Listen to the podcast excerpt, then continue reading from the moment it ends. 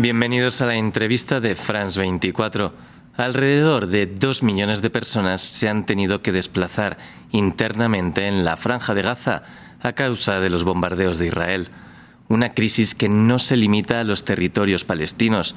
El último dato de 2022 situaba en 71,1 millones las personas desplazadas internamente en el mundo. Las cifras de 2023 y de 2024, con más conflictos y desastres, se esperan mayores y podrían duplicar los números de hace una década. Para profundizar sobre el tema, hablamos con Paula Gaviria Betancourt, relatora especial de los derechos humanos de los desplazados internos de las Naciones Unidas. Muchas gracias, relatora, por estar en la entrevista de France 24. Muchas gracias por la invitación. Por la información que ha recibido su relatoría, ¿qué está pasando en la franja de Gaza a día de hoy? Pues es la crisis de la humanidad, es eh, la imposibilidad de poder garantizar el mínimo humanitario a la, totalidad de la población. Tenemos un, yo creo que hoy ya estamos en un casi 90% de las personas de Gaza desplazadas, la crisis más rápida, más eh, eh, grande, con todas las violaciones a, los derechos humanos, a el derecho internacional humanitario que hayamos presenciado en los tiempos recientes. Es para mí un fracaso de la humanidad, eh, pero pues claro, no nos damos por vencidos a seguir alzando la voz para que las personas de Gaza puedan pues tener la ayuda que necesitan y el lugar que, requieren en, las decisiones eh, de, los, de los que toman decisiones en el mundo. Para que la audiencia pueda imaginarlo, ¿cuál es el paisaje actual de la franja de Gaza? Bueno, la gente de Gaza, el 90% de la población, porque hace unos meses era el 89%, estoy segura que estamos bordeando el 90%, casi la totalidad fue forzada a desplazarse de manera arbitraria, a confinarse en menos de un tercio del territorio de Gaza, ¿no? En unas condiciones de precariedad, sin acceso al mínimo humanitario para sobrevivir. En un comunicado reciente declaramos, siguiendo un informe eh, de las Naciones Unidas y otras organizaciones que le miden el pulso al riesgo de hambruna, que Gaza está a meses de estar en hambruna. Es decir, todos eh, los riesgos humanitarios, los riesgos, riesgos de falta de protección a la, a, a la población civil se están dando en Gaza. Los hospitales, de los 36 hospitales, ya solo están funcionando sin todas las condiciones, solo 10. Em, hay un tema de, de salubridad porque no se están pudiendo enterrar los cuerpos de las personas. Hay un tema de riesgo de enfermedades para los niños. Hay un riesgo también enorme en las mujeres que están dando a luz. Las, lo están dando sin anestesia y con todos los riesgos eh, que este tipo de cirugías puede tener. Es decir, crisis de salud, crisis de sobrevivencia, crisis de respeto a los derechos humanos. Eh, y a mí me preocupa mucho que nos estemos acostumbrando a simplemente prender el televisor, conectarnos al celular, oír las noticias y tener como una, un sumatorio eh, de muertos. Eh, ya hoy estamos en, casi 28 mil personas muertas eh, en un tiempo de ciento, ¿cuánto? 125 días. entonces lo que pasa allí es completamente crítico, grave y no tiene precedentes en los tiempos recientes de la humanidad. Usted lo acaba de decir, más del 90% está desplazado de forma interna. ¿Había habido un porcentaje igual antes?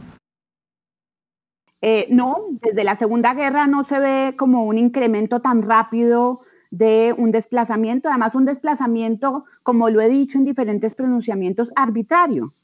Eh, el derecho de las personas es a movilizarse, a moverse para buscar protección. Es un derecho que tiene la Declaración Universal de los Derechos Humanos y muchos tratados internacionales.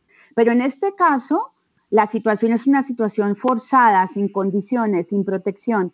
La gente de Gaza que está en el, en el sur, los que se desplazaron del norte, pues no tienen a dónde volver. Sus casas, y lo ha dicho el relator eh, de, vivienda em, no, han sido destruidas en un 70%. O sea, la gente no tiene, si quisiera, si pudiera, si hubiera seguridad, no tiene a dónde volver.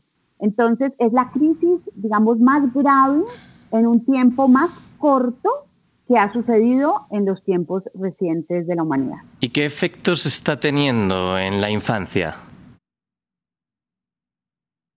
Pues quería, es verdad, es cierto, eh, los niños y las niñas hoy están en un riesgo muy alto, no solamente porque están siendo objeto de, asesinatos, están, están siendo, em, digamos, son parte de la población civil y no están siendo protegidos. Hemos oído recientemente casos de bombardeos, de una niña que se queda en un carro eh, y ve a sus familiares morir frente a ella, eh, de un papá leí esta mañana que estaba en su casa en un lugar de, desplazados en un refugio y cayó un, eh, bombardeo y mató a uno de sus tres hijos. Es, más, es, algo que, no es apto para, todo el mundo. Yo no, he querido, yo no he querido que mis hijas lo presencien.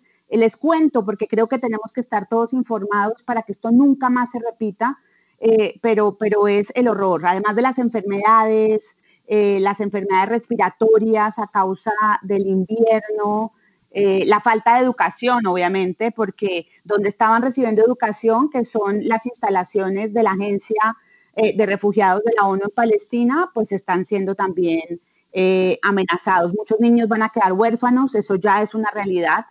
Em, y, la reconstrucción, volver a que Gaza sea lo que fue con toda la precariedad, porque recordemos que, Gaza lleva muchos años también con necesidades humanitarias muy, muy graves y sensibles. Lo que tendría que haber después de esta crisis es como una realidad en donde realmente los derechos de las niñas y los niños de Gaza se, se reconozcan, pero el desafío que tiene la humanidad en lo que se viene para adelante, si se logra el cese al fuego, si se cumple la orden de la Corte Internacional de Justicia, es, es enorme. Relatora, aumentan los conflictos y el desplazamiento interno y el agua siempre ha sido una disputa entre Israel y los territorios palestinos. ¿Cómo va a afectar la crisis climática al desplazamiento interno? Pues ese es el desafío que tenemos hoy en la humanidad, que es ese enemigo silencioso que es la, la aceleración del cambio climático con los efectos devastadores sobre la población civil. El Banco Mundial dice que en el 2050 tendremos 200 millones más de personas desplazadas por el cambio climático. Es decir, sí es un fenómeno profundamente grave, devastador, y además, a los casi, yo creo que ya estamos en 80 millones de desplazados eh, en el 2024, pues muchos de ellos, los que son desplazados por violencia, por las guerras, están en lugares o se asientan en lugares que son vulnerables al cambio climático, lo cual incrementa su, eh, riesgo, su vulnerabilidad. Entonces, digamos, creo que sí es una realidad eh, y que tenemos que pasar de los dichos a los hechos, los acuerdos sobre eh, los undamage que se logró en la COP en Dubái, no todos los estados que son vulnerables al cambio climático. Se, dice que hoy podría haber en el mundo más de 3 mil millones de personas en riesgo de ser afectadas por los, por los efectos adversos del cambio climático. Y le puedo decir que la mayoría de los países en donde viven estas personas no tienen planes eh, de adaptación, de mitigación, de respuesta para prevenir este tipo de fenómenos. Y mucho menos para atender a la población desplazada que queda en una vulnerabilidad, vulnerabilidad extrema, en una pobreza extrema y con necesidades eh, pues, pues muy importantes para la sobrevivencia. Para terminar, una última pregunta. Usted fue consejera presidencial para los derechos humanos de Colombia. El, el, país siempre ha estado en los rankings de desplazamiento interno. ¿Ha visto similitudes entre el caso de Colombia y el de otros países en los que trabaja hoy en día? Colombia durante muchos años fue el país con más desplazados del mundo. Nos competíamos con Siria, por ejemplo, con, eh, con Somalia. Em, hoy Colombia ya no es el país con más desplazados del mundo con las crisis recientes y quisiera ahorita si me da el espacio, Luis, para hablar un poco de un comunicado que saqué hoy sobre Sudán, que hoy presenta la crisis más grave de desplazamiento del mundo. Pero Colombia entonces ya no es el primero, pero sigue teniendo una situación. Vimos ayer un informe de la Defensoría del Pueblo eh, diciendo que, hubo un incremento importante del desplazamiento eh, en los últimos meses en Colombia. Es decir, eh, toca seguir con las acciones de protección, de prevención, con la respuesta institucional.